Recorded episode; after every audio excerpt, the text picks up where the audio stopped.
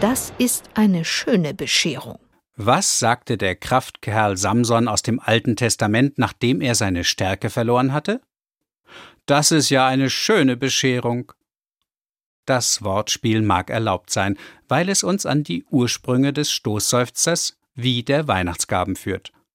Samson verlor ja seine Kraft, weil ihm Delila die Haare abgeschnitten hatte.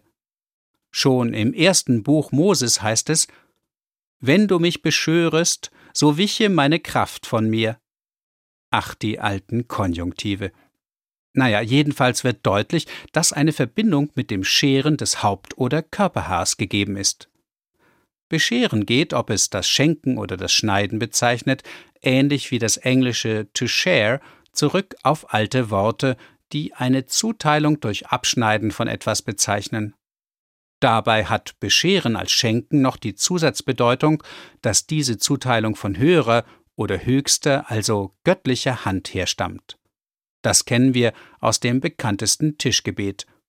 Komm, Herr Jesu, sei unser Gast, und segne, was du uns bescheret hast.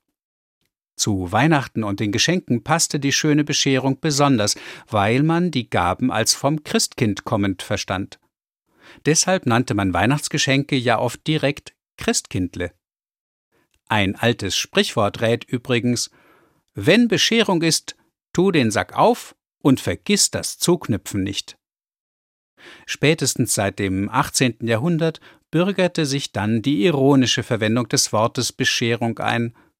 Der Ton machte dabei die Musik.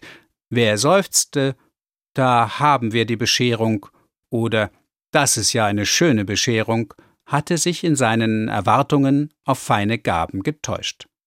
Schon Johann Wolfgang Goethe schreibt im Götz von Berlichingen Da verließen wir uns auf des Kaisers geheime Gunst, nun haben wir die Bescherung.